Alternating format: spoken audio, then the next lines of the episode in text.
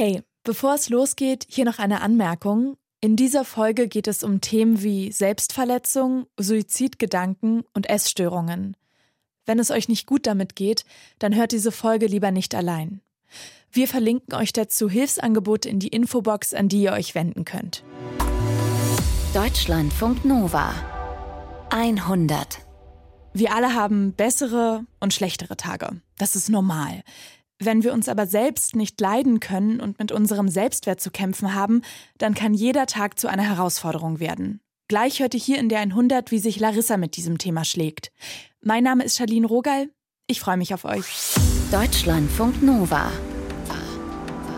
100 Der Story Podcast mit Charlene Rogal. Self-Love, also Selbstliebe, sowas liest sich ganz cool auf T-Shirts oder als Hashtag. Aber Unsicherheiten zu überwinden und einen gesunden Umgang mit sich selbst zu finden, das ist eine Aufgabe, bei der man immer wieder Anlauf nehmen muss. Für Larissa ist es ein kräftezehrender Prozess, in dem sie schon sehr viel ausprobiert hat. Mir ist es so viel leichter gefallen, unter Menschen zu gehen und so ein bisschen aus mir rauszukommen. Ich war eigentlich so ein super schüchternes Mädchen. Und wenn ich getrunken habe, war ich lustig. Da war ich laut, da war ich präsent und habe mich einfach sicher gefühlt. Und je länger ich getrunken habe, desto mehr habe ich getrunken, desto öfter und mehr hatte ich eben auch diese unschönen Situationen. Aber da konnte ich dann auch gar nicht mehr aufhören. Lena Ruchol, du erzählst uns heute Larissas Geschichte. Hallo. Hi. Was Larissa da erzählt, finde ich, klingt einerseits wirklich problematisch. Auf der anderen Seite kennen das ja vielleicht auch einige von uns, Social Anxiety mit Alkohol erstmal wegzuschieben. Mhm. Wie alt ist denn Larissa, als sie anfängt zu trinken? Ja, Larissa ist da tatsächlich gerade erst 14. Aber irgendwie ist das ja auch das Alter, in dem viele mit Alkohol anfangen. Mhm. Nur für Larissa wird der Alkohol ziemlich schnell Mittel zum Zweck. Warum war sie denn der Meinung, Alkohol zu brauchen?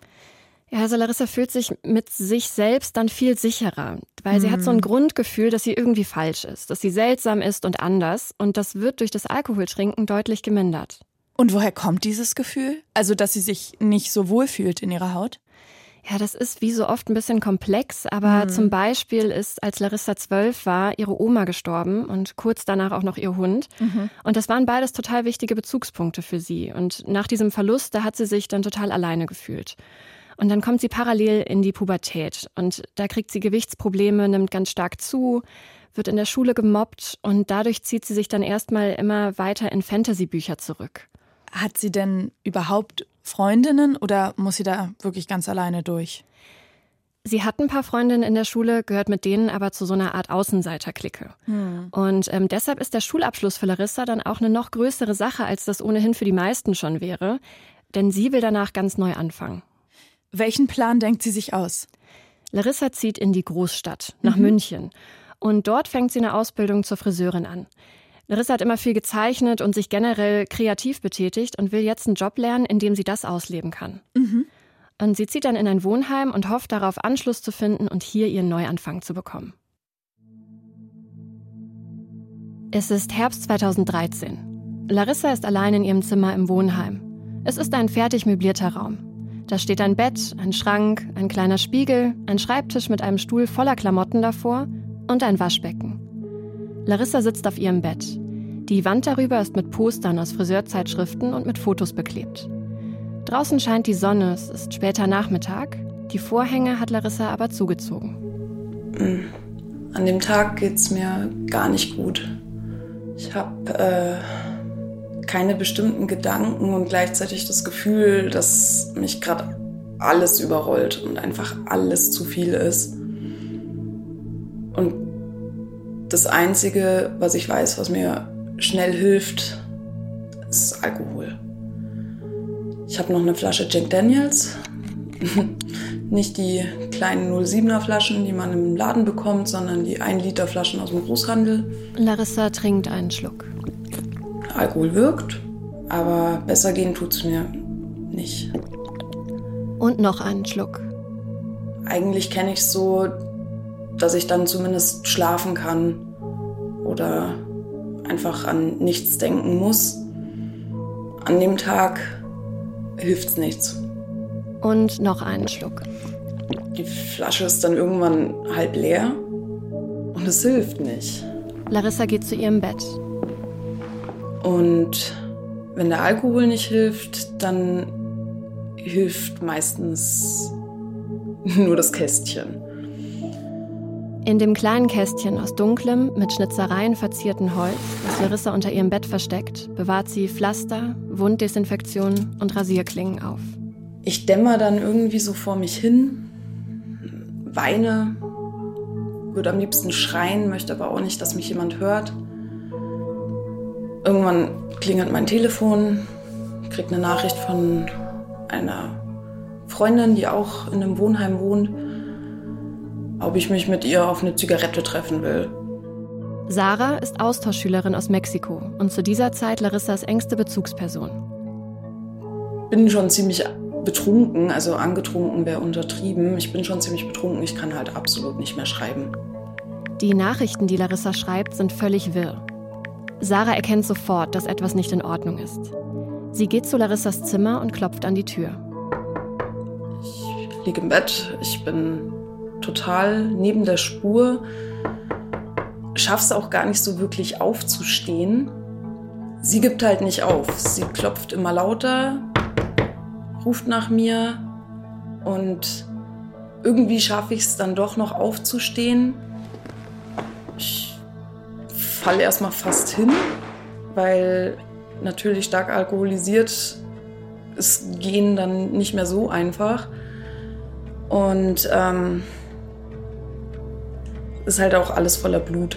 Also ich sehe halt auch alles verschwommen und ich sehe meine Arme und es ist alles rot und höre Sarah rufen von der Tür und wie sie immer lauter klopft und wirklich schon fast panisch ist.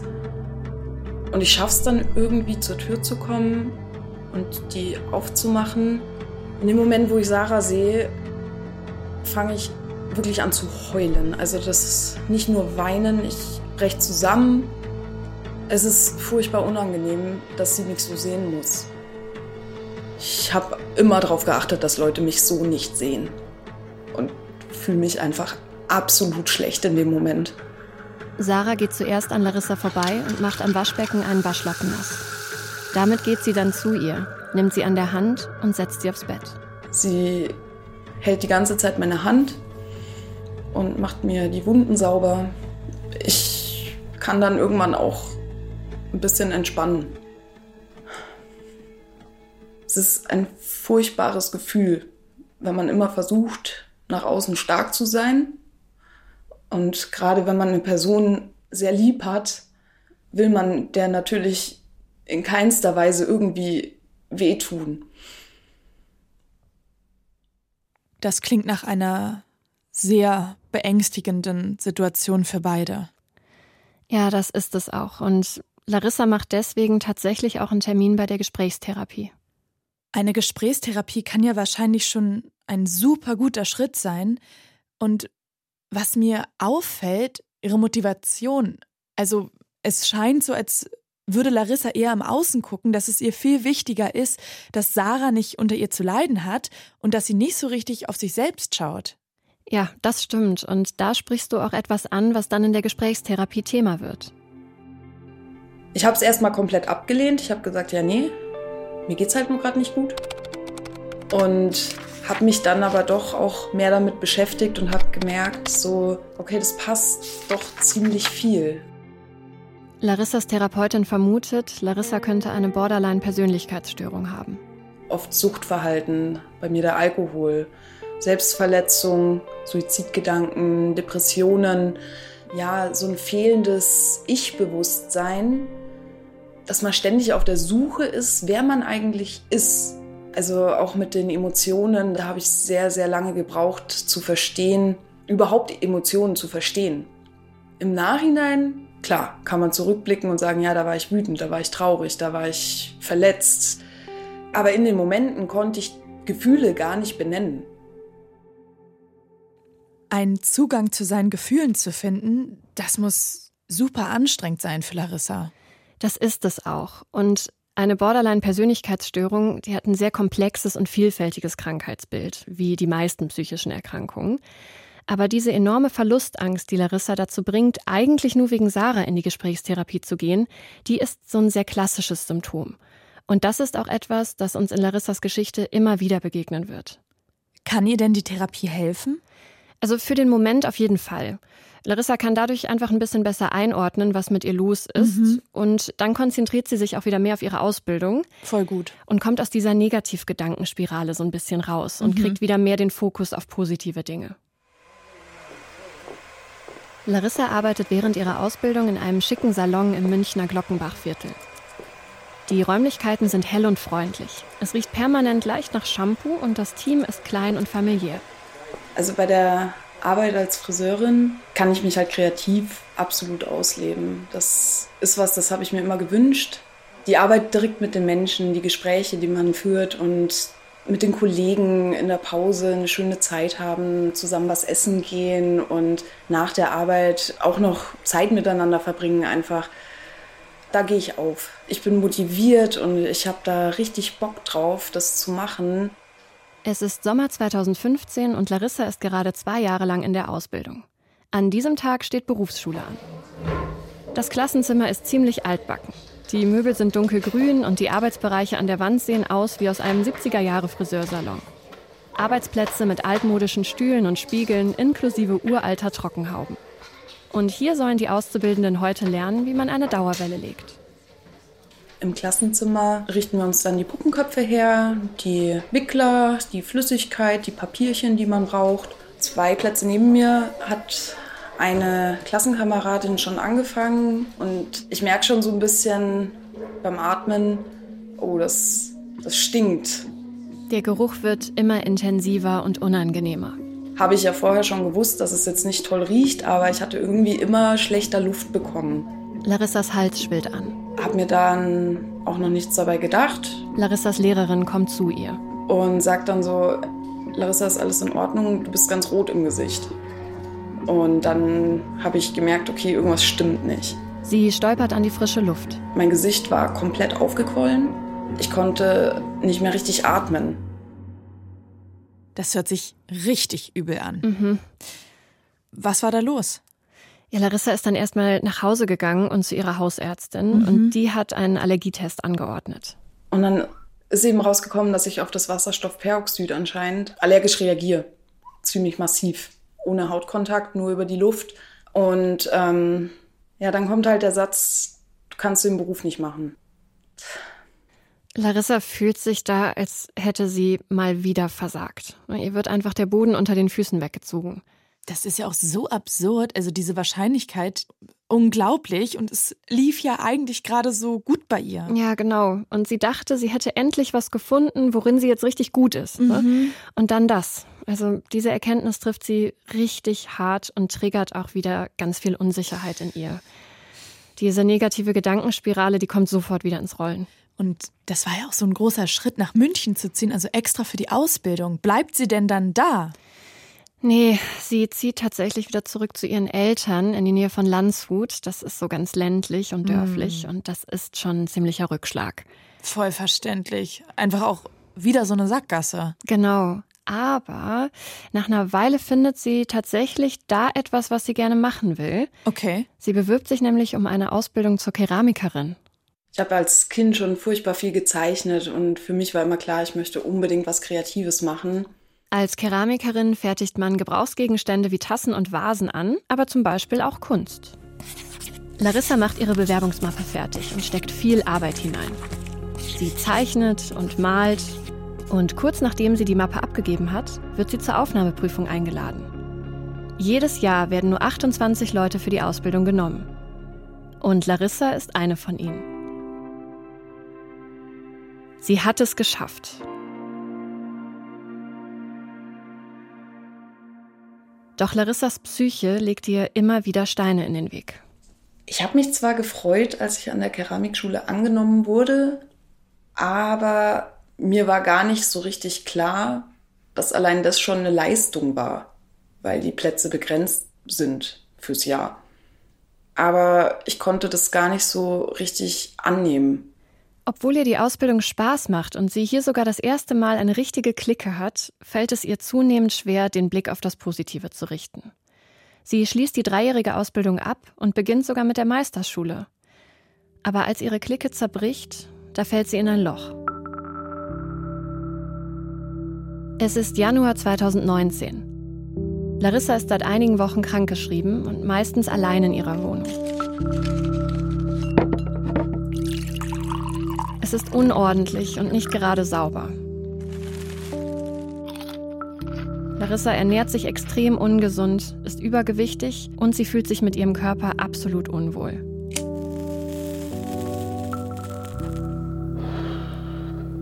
Heute kommt Larissas Mutter zu Besuch. Larissa versucht, das Gröbste aufzuräumen. Es waren ziemlich viele Weinflaschen. Ich glaube, zwei große Einkaufstüten sind da schon voll gewesen. Ich sitze in der Küche, trinke einen Kaffee. Eigentlich freue ich mich immer, wenn meine Mama zu Besuch kommt. Gerade freue ich mich nicht. Mir ist es auch peinlich, weil es bei mir in der Wohnung wieder so aussieht. Und ich genau weiß, meine Mama kommt jetzt und die wird wieder ein bisschen aufräumen. Und bis sie das nächste Mal kommt, wird es wieder so aussehen, weil ich krieg's einfach nicht gebacken. Larissas Mutter hat einen Schlüssel zur Wohnung. Normalerweise beginnt sie ihre Besuche immer mit Putzen und Aufräumen. Aber heute setzt sie sich direkt zu Larissa an den Küchentisch und schaut sie an. Ich habe meine Mutter noch nie so besorgt gesehen. Ich fange an zu weinen, fühle mich absolut unwohl will nicht, dass meine Mama mich so sieht. Will nicht mit meiner Mama drüber sprechen, was alles in mir vorgeht. Will nicht meiner Mama erklären, dass ich absolut keine Lust mehr habe. Ich muss es meiner Mama nicht sagen. Meine Mama merkt das von selber. Sie sagt dann auch nicht mehr viel dazu, schaut mich nur an, nimmt meine Tasche Larissas Mutter fängt an, ihre Sachen zu packen. Sie wiederholt nochmal, Larissa, ich mache mir Sorgen um dich. Lass mich dich bitte in die Klinik fahren. Wir hatten davor schon mal über die Klinik gesprochen, aber da war ich nicht einverstanden. Ich wollte nicht in eine Klinik. Aber das ändert sich heute.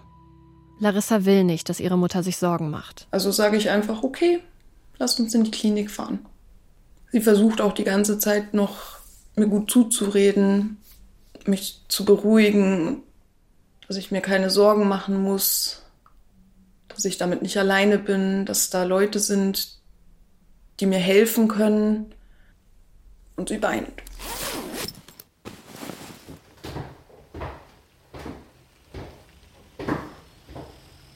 das tut so weh, wenn man seine Mama wegen sich selber weinen sieht. Also fahren wir in die Klinik. Ich bin absolut leer. Mir ist einfach alles egal. Ich will nur nicht, dass meine Mama sich Sorgen macht. Also doch Klinik. Das ist auch ein großer Schritt, der sehr viel Mut erfordert. Wie geht es denn Larissa in der Klinik? Ja, also sie kommt da in eine Klinik für Psychiatrie, Psychotherapie und Psychosomatik. Mhm. So nennt sich das. Und die ersten Nächte, die muss Larissa sich ein Zimmer mit zwei fremden Mädels teilen. Ihr Bett wird da einfach in die Mitte des Raumes gestellt. Und nachts kommt dann regelmäßig eine Krankenschwester und kontrolliert, ob alle auf ihrem Zimmer sind und schlafen. Das ist schon eine deutliche Umstellung zu dem Alleinewohnen. Ja, ich habe eigentlich ich glaube, die ersten drei Wochen täglich an Alkohol gedacht. Und auch in der Therapie drüber gesprochen. Wir hatten ja dann auch Einzeltherapiestunden, Gruppentherapiesitzungen, Ergotherapie, Musiktherapie, Sporttherapie. Also der Stundenplan war voll. Wir waren durchgehend beschäftigt. Es gab feste Aufstehzeiten, zu Bettgehzeiten, Essenszeiten und da wurde sich halt dran gehalten. Larissa zieht ja eigentlich voll durch und hat ja aber gesagt, sie ist fast eher für ihre Mutter in der Klinik, weil sie nicht möchte, dass sie so enttäuscht ist oder auch traurig und nicht so richtig für sich. Ganz genau. Und heute kann Larissa auch reflektieren, dass das ein Teil ihrer Psyche ist.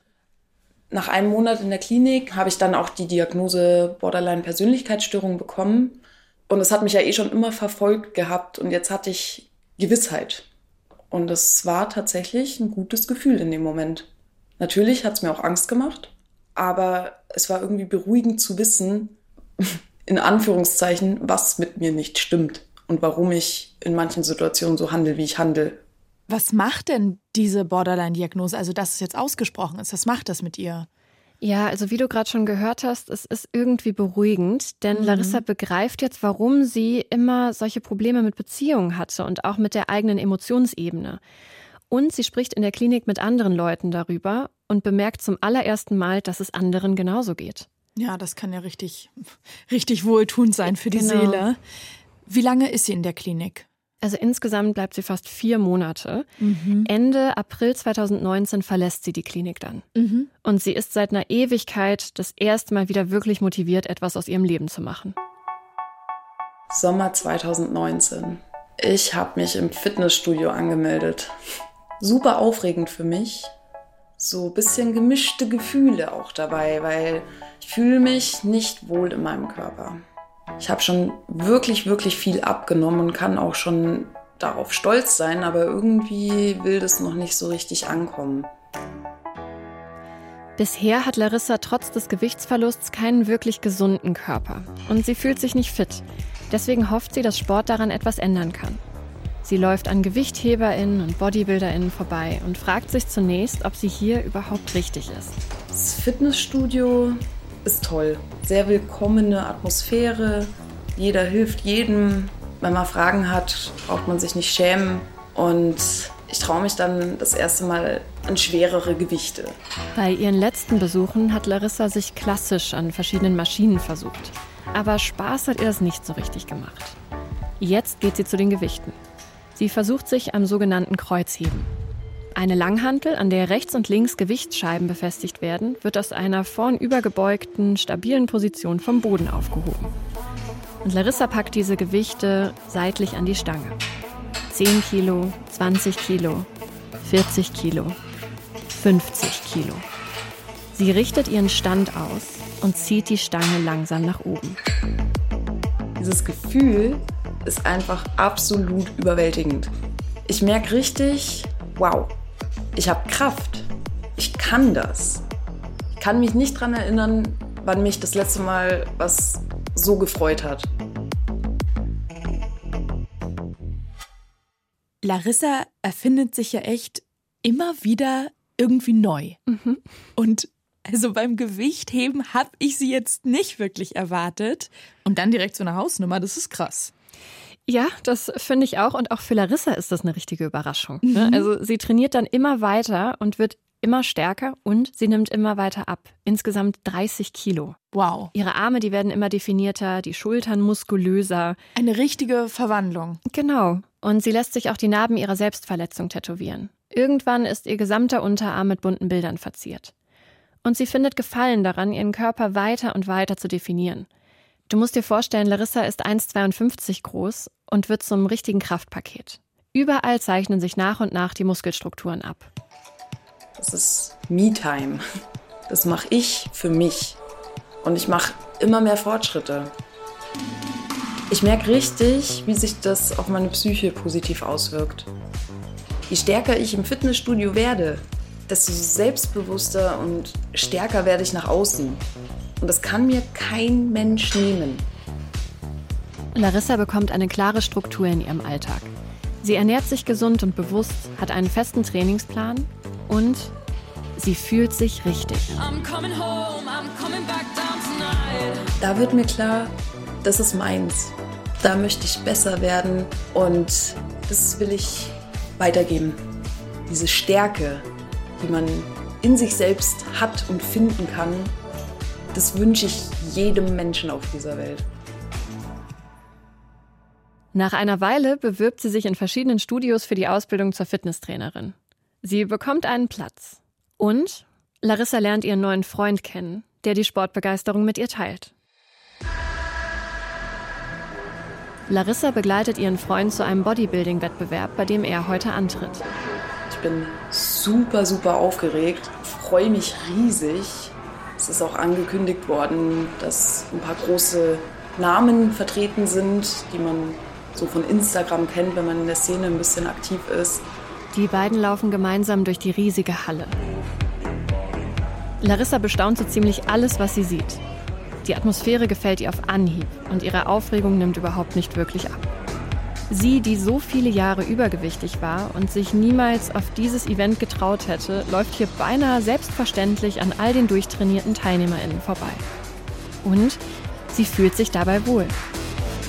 Beim Bodybuilding ist es ja so, dass die Athleten vorher nochmal mit Tanningfarbe entweder besprüht oder angemalt werden tatsächlich mit so einer kleinen Rolle, die man vom Wandmalern kennt. Das übernehme ich diesmal für meinen Freund. Larissa stellt sich dabei vor, wie sie sich wohl anziehen und zurechtmachen würde, wenn es ihr Wettkampf wäre. Dann geht's los. Das Gefühl ist unbeschreiblich. Es sind so viele Menschen da und es ist auch ein internationaler Wettkampf. Also es sind auch Athleten aus dem Ausland da tatsächlich. Und dann ist Larissas Freund dran. Ich platze vor Stolz. Ihn da zu sehen, hat definitiv was in mir ausgelöst. Das Ganze drumherum hat mich so berührt. Die Community ist einfach der absolute Wahnsinn. Ihr wird schlagartig klar, sie möchte mal auf diesem Treppchen stehen. Sie möchte ihren Körper zur Schau stellen und zeigen, wie stark sie ist. Ich habe tatsächlich das aller, aller, allererste Mal in meinem Leben das Gefühl, wirklich wohin zu gehören und angekommen zu sein. So wie ich bin, ohne mich verstellen zu müssen oder irgendwem anders gefallen zu müssen, außer mir selbst. Und das ist einfach absolut unbeschreiblich. Da hat sie ja jetzt nochmal eine Schippe draufgelegt. Bodybuilding. Mhm.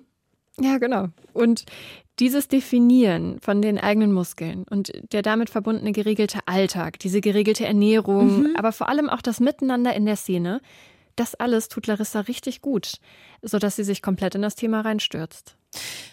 Und da wird ja aber auch super viel bewertet, also Körperfett und, und diese Sachen.